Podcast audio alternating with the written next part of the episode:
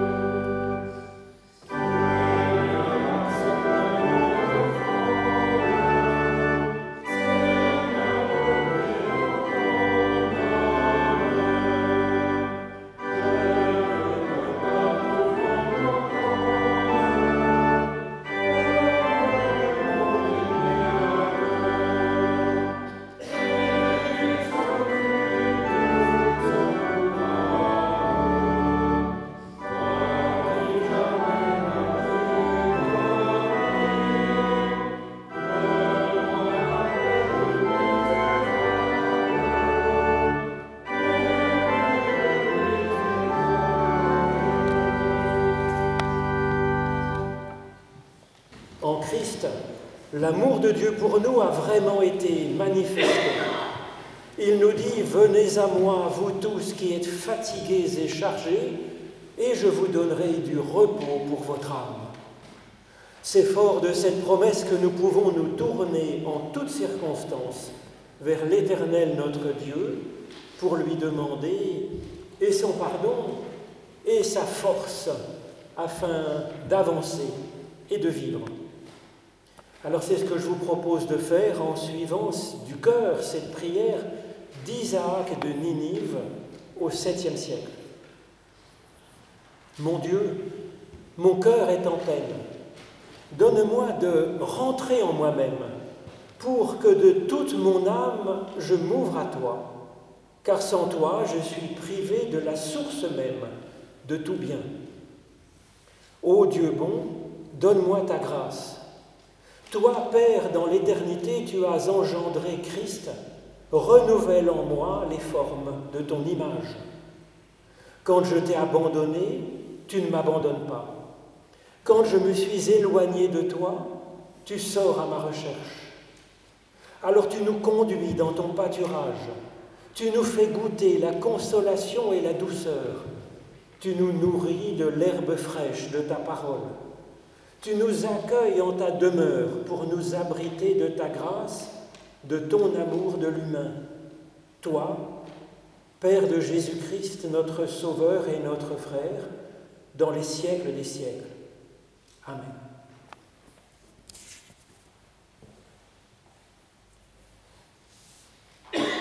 nous recevons directement de la part de Dieu, au plus profond de nous-mêmes, la certitude que nous sommes les bien-aimés de Dieu et nous recevons ses bons soins pour nous aider à avancer.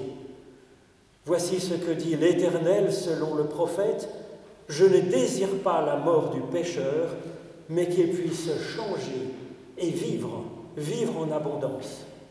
En Christ, l'Éternel se penche vers nous et nous dit, mon enfant, tes péchés sont pardonnés, ta foi t'a sauvé, avance dans la paix. Je vous propose de chanter notre reconnaissance avec le psaume 116. J'aime mon Dieu car il entend ma voix, les trois premières strophes.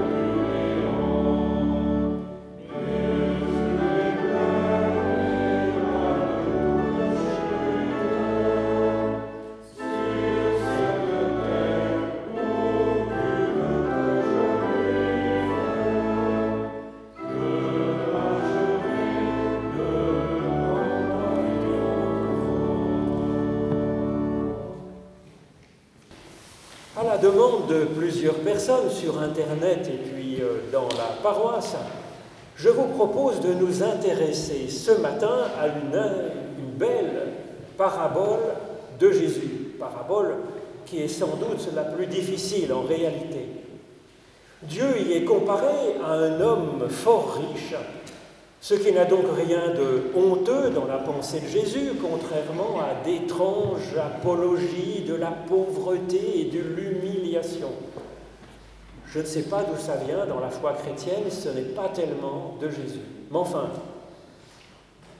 Nous sommes comparés au gérant de fortune de cet homme fort riche et un gérant dont Dieu va faire l'éloge, vous allez l'entendre. Jésus dit à ses disciples, un homme riche avait un gérant qui fut accusé devant lui de dilapider ses biens.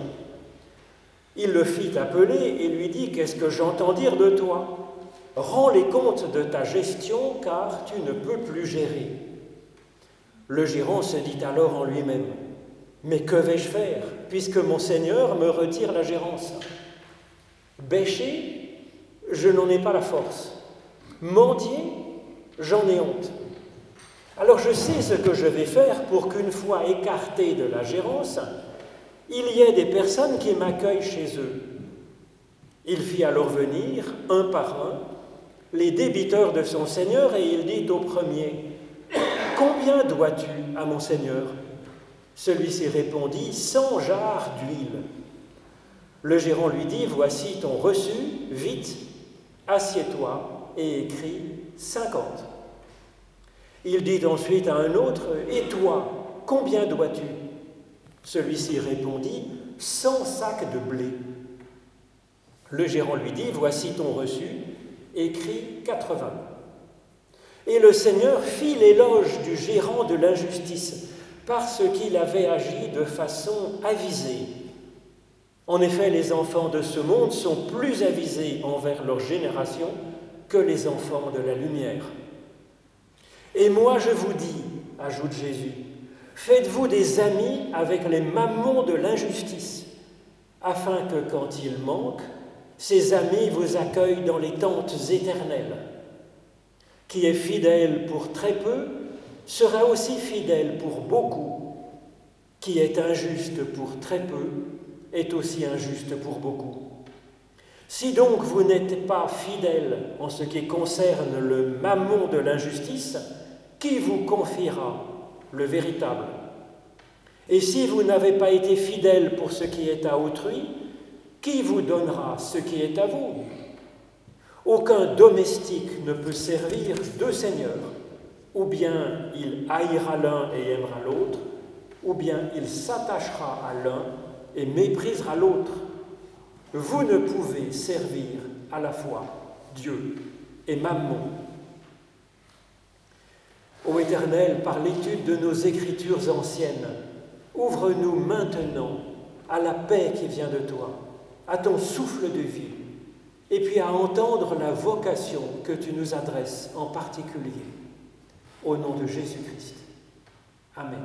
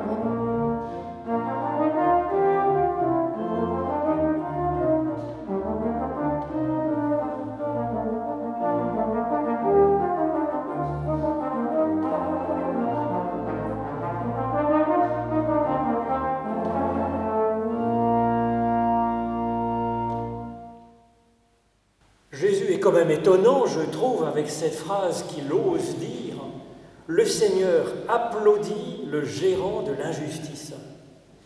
Le Seigneur, c'est-à-dire Dieu, fait ainsi publiquement l'éloge d'un intendant incompétent d'abord, dilapidant la fortune du maître, et puis qui franchit encore une nouvelle étape en utilisant à son propre profit les biens qui lui sont confiés. Même si Jésus met l'amour au-dessus des commandements de la Torah, d'accord Il est impossible quand même que Jésus nous encourage ainsi à la malhonnêteté vis-à-vis de notre prochain, de notre employeur, et puis encore moins vis-à-vis du Seigneur, c'est-à-dire de Dieu. Alors cela me semble intéressant déjà pour saisir le mode d'emploi de la Bible. Ces récits, ces poèmes, ces paraboles bibliques ne sont pas de jolis petits contes moraux. La plupart des héros de ces récits ont parfois un comportement très, très discutable. Ces textes de la Bible sont ainsi explicitement faits pour nous faire réfléchir sur notre vie, sur notre monde et sur ce qui serait juste de faire. Cela donne une force et une richesse à la Bible extraordinaire. Elle n'est pas une leçon de morale, ni une leçon de théologie. Elle est un atelier dans lequel nous sommes invités à entrer pour travailler avec l'aide de Dieu. Alors si Jésus ose nous offrir ce genre d'histoire à notre réflexion, avec un héros, un héros qui est donc euh, malhonnête, incompétent, c'est afin d'exercer la liberté de notre intelligence et de notre foi. Alors c'est assez risqué de sa part de proposer un discours pareil, cela montre qu'il nous fait confiance. Nous sommes capables de réfléchir et largement capables de faire quelque chose avec cette parabole. Alors en écoutant ce que nous raconte Jésus, après un premier sursaut qui nous fait quasiment tomber de notre chaise, c'est fait pour, nous pouvons regarder ce qu'il dit en détail. Il ne félicite pas le gérant de pirater les biens de son maître pour son profit personnel, mais Jésus relève une importante qualité de son personnage principal. Il discerne son discernement dans la conduite de sa vie, le fait qu'il soit avisé dans la conduite de sa vie.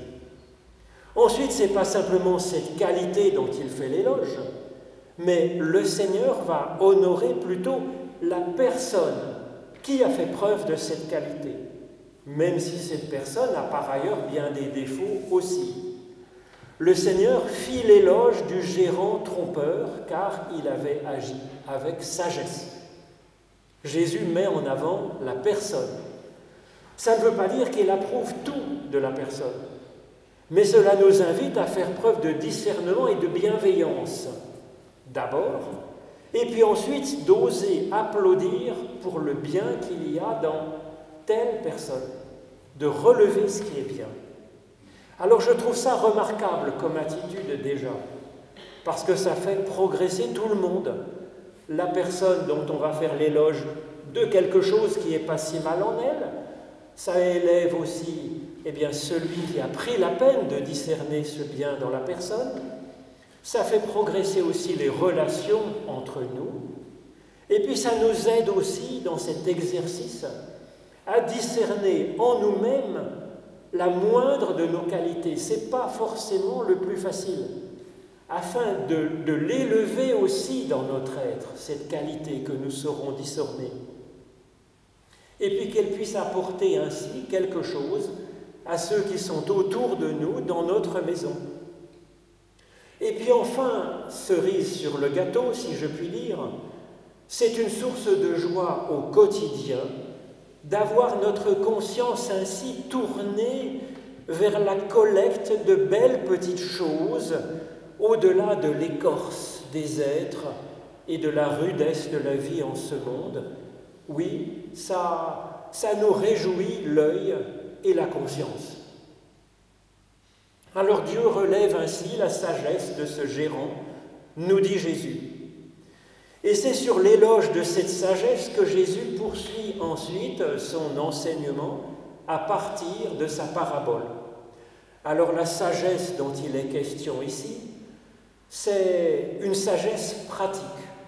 Dans le grec des philosophes, de Platon, d'Aristote, c'est la phronésis. Cette sagesse pratique complète la sagesse des idées, la sophia. La sophia, dans un sens, c'est plus simple car elle s'occupe de la théorie. La sophia s'occupe de penser l'idéal, de penser les vertus, de penser Dieu. Alors c'est important et utile. Seulement, il reste ensuite à essayer d'en tirer des conséquences pour vivre bien dans notre vie quotidienne, sinon ce ne serait qu'un jeu de l'esprit. Mais c'est là que ça se complique effectivement. La phronésis est cet art de vivre le mieux possible, concrètement, au jour le jour. Cette sagesse pratique, elle travaille sur cette tension entre notre idéal infini, notre théologie raffinée, notre philosophie précise, et puis les circonstances concrètes de notre vie en ce monde, avec nos qualités qui sont limitées, avec notre temps qui est limité, avec nos ressources matérielles, nos forces qui sont limitées. Alors ce sont ces circonstances pratiques que Jésus met en scène dans sa parabole. Le gérant, qui est une figure de chacun de nous, bien sûr, dans ce texte, se rend compte tout d'un coup qu'il est aux affaires pour un temps limité. Et il place alors son présent et ses actions en fonction de cela. Pas comme s'il avait l'éternité devant lui, mais comme étant en réalité dans un bref intervalle de temps où il lui appartient de faire euh, librement au mieux pour s'en sortir. Librement, car le gérant n'est pas appelé un esclave, mais littéralement celui qui fait la loi dans la maison. Alors telle est notre situation dans ce monde. Alors nous sommes donc gérants de, des réalités de ce monde. Qu'a-t-il à gérer ce personnage que nous représentons? Alors ce qui est traduit ici par des biens, c'est littéralement des, ce qui permet d'entreprendre en grec. Cela est bien dommage que le gérant laisse d'abord filer le temps sans rien en faire, parce que ce sont des biens qui lui auraient permis d'entreprendre quelque chose, d'être la source d'une nouveauté. Il y a là, dans cette simple négligence, comme si on avait un temps infini devant nous, il y a là, dans ce manque de phronésis, quelque chose de diabolique, nous dit le texte littéralement, alors que précisément, le gérant n'a rien fait seulement. Alors si on regarde, ce n'est pas le comportement du gérant qui est qualifié d'injuste dans ce texte, mais ce sont les richesses que son maître lui a données, toute liberté de, gérer, qui sont appelées des richesses injustes. Et ça, c'est quand même une bizarrerie supplémentaire qui est faite pour attirer notre attention. En effet, il n'est pas dit dans le texte un gérant trompeur, comme dans certaines traductions, mais il est appelé gérant de l'injustice. Il doit gérer effectivement des richesses injustes, nous dit le texte dans la suite. Ces richesses bizarrement appelées injustes, elles sont appelées ensuite peu de choses, de précieuses peu de choses, comme le montrera Jésus. Alors ces richesses, pourquoi sont-elles appelées injustes par Jésus? Elles n'ont pas été acquises illégalement puisqu'elles appartiennent à Dieu et qu'il nous les a confiées pour que nous les gérions comme nous le voulions. Alors comment sont-elles appelées injustes? Parce qu'elles sont comme une matière première brute tant que personne n'en a rien fait. C'est le cas du temps, c'est le cas de nos forces, c'est le cas de nos moyens matériels. Ce sont des richesses de ce monde qui ne sont pas en elles-mêmes ni bonnes ni mauvaises. Tout dépend ce que l'on en fait, du bien ou du mal, de la paix, de la joie, de la vie croissante ou de la violence et de la mort.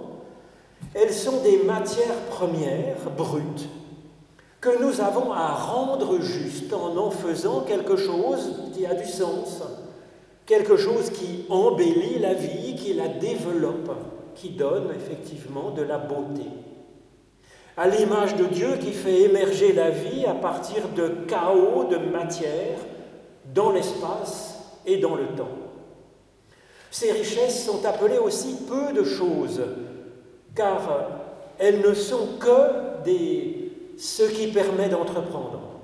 Elles sont peu de choses puisqu'elles n'ont encore pas de sens. Elles sont comme un livre dont toutes les pages seraient encore blanches. Aucune chance que ce livre emporte un prix littéraire.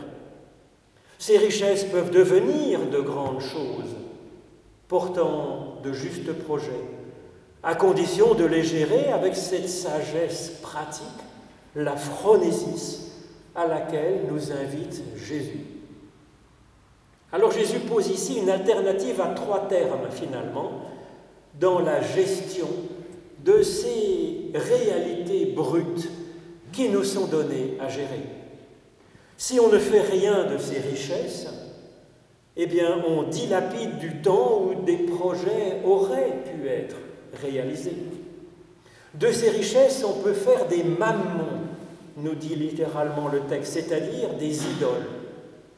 C'est se tromper de cible, car alors, au lieu d'investir ces moyens en faisant de belles choses, ce sont ces moyens que l'on adore, ces moyens qui nous possèdent, qui nous tiennent dans leur non-sens, dans leur matérialité brute et inerte. Et enfin, troisième possibilité, de ces richesses que nous avons, nous pouvons faire émerger de la vie.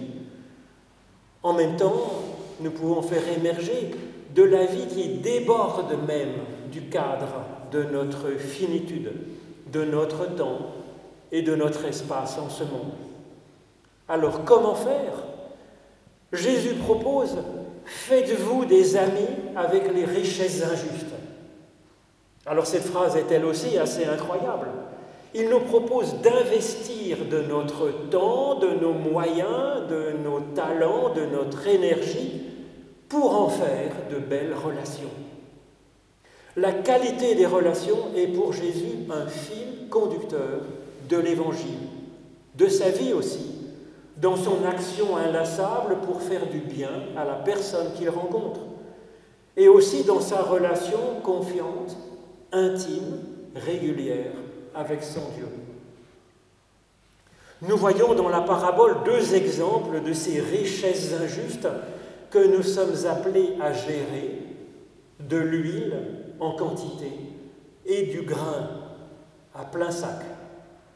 Dans la culture méditerranéenne, bien sûr, l'huile sert à tout, pour manger, pour s'éclairer, pour se réchauffer, pour soigner aussi, pour mettre de l'huile dans les rouages, entre nous par exemple. Mais si on adore l'huile, au lieu de la mettre dans une lampe, eh ben on ne verra rien, on restera dans les ténèbres et l'huile finira par rancir.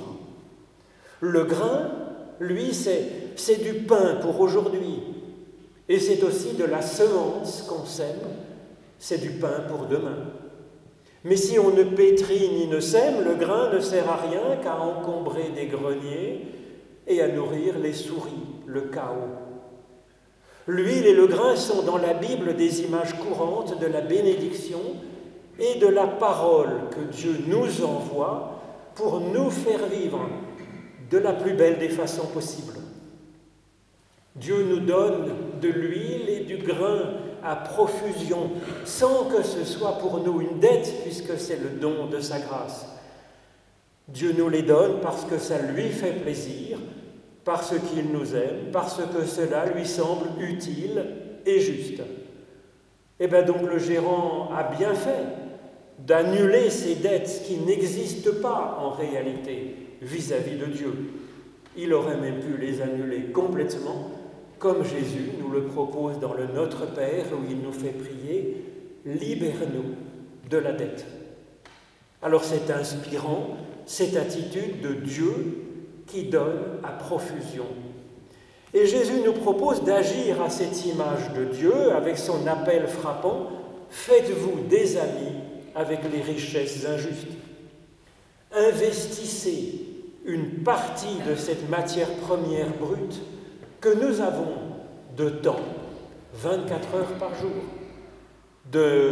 d'énergie, nous en avons quand même, puisque nous sommes vivants, de moyens et puis de compétences, puisque nous avons des qualités. Investir cette partie, une partie de cette matière première dans des projets de développement de la qualité des relations, à la fois sur cette terre entre nous, et puis dans la qualité des relations de, des humains avec leur Dieu, de l'humanité avec son Dieu. À mon avis, c'est plus urgent et plus essentiel, plus vital que jamais en notre monde tel qu'il est aujourd'hui. Ce n'est absolument pas trop tard.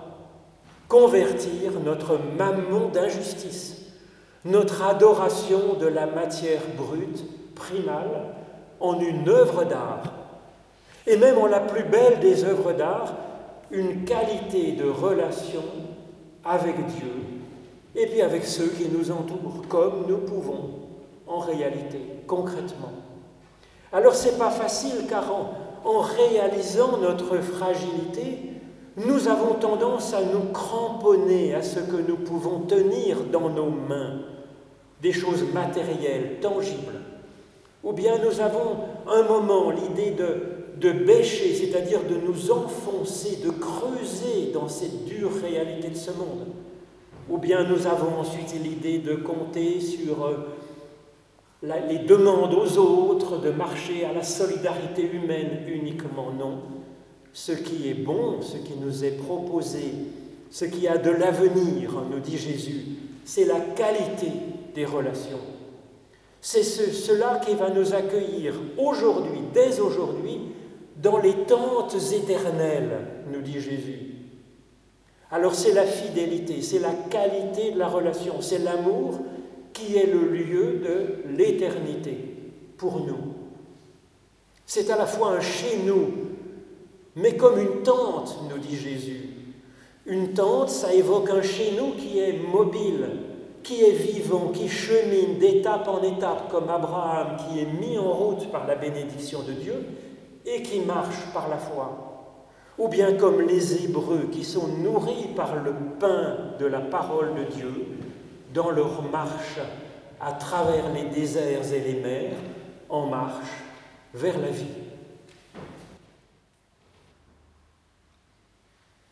Oh.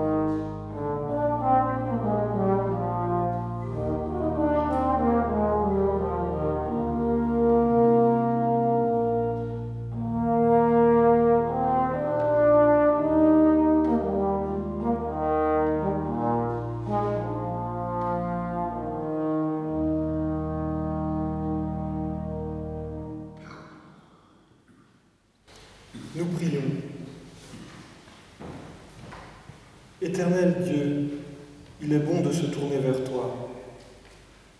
Tu nous rassembles comme un père réunit ses enfants pour redire avec nous ton attachement indéfectible, pour nous répéter les paroles de ton amour. Comme notre Mère éternelle, sans cesse, tu nous donnes la vie par ta miséricorde et tu nourris notre croissance du lait de ta parole. Nous ne venons pas à toi les mains vides, mais nous t'apportons ce que nous sommes. Nous venons avec nos vies, avec nos peines et nos joies, et notre espérance tournée vers toi. Par l'action de ton esprit, donne-nous d'être en communion avec ton Fils dans son cheminement de fidélité, dans cette vie, cette paix et cette joie que tu lui as inspirée. Et nous rassemblons toutes nos prières dans celles que Jésus nous a données, dans la confiance en toi, notre Père, notre Mère à tous. Notre Père, qui es aux cieux, que ton nom soit sanctifié, que ton règne vienne, que ta volonté soit faite sur la terre comme au ciel. Donne-nous aujourd'hui notre pain de ce jour. Pardonne-nous nos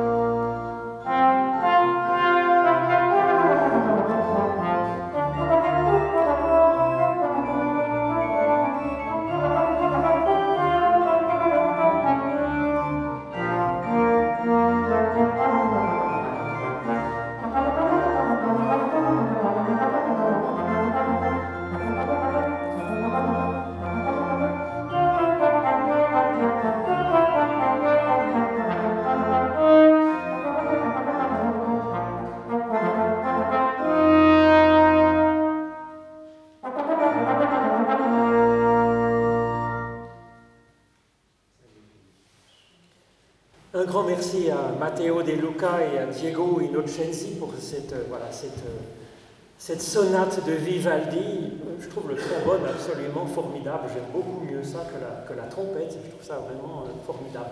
En plus, c'est un instrument vraiment ancien, peut-être du XIIIe siècle ou quelque chose comme ça.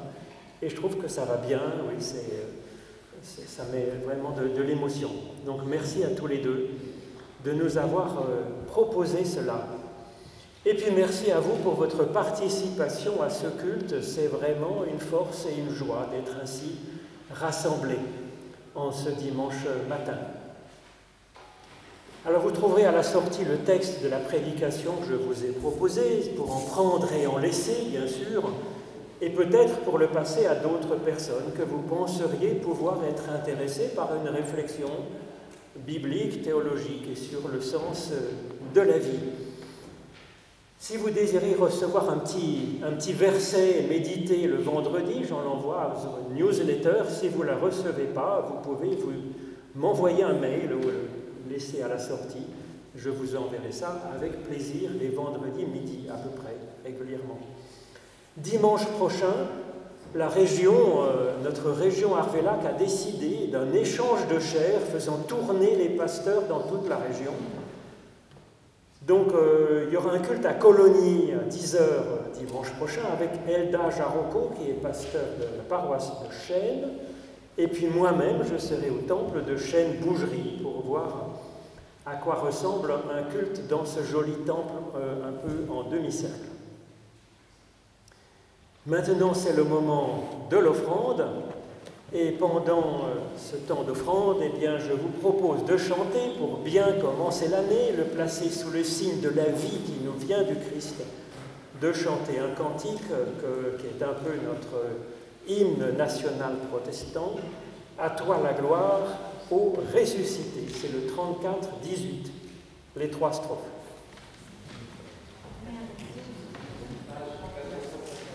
Page 456.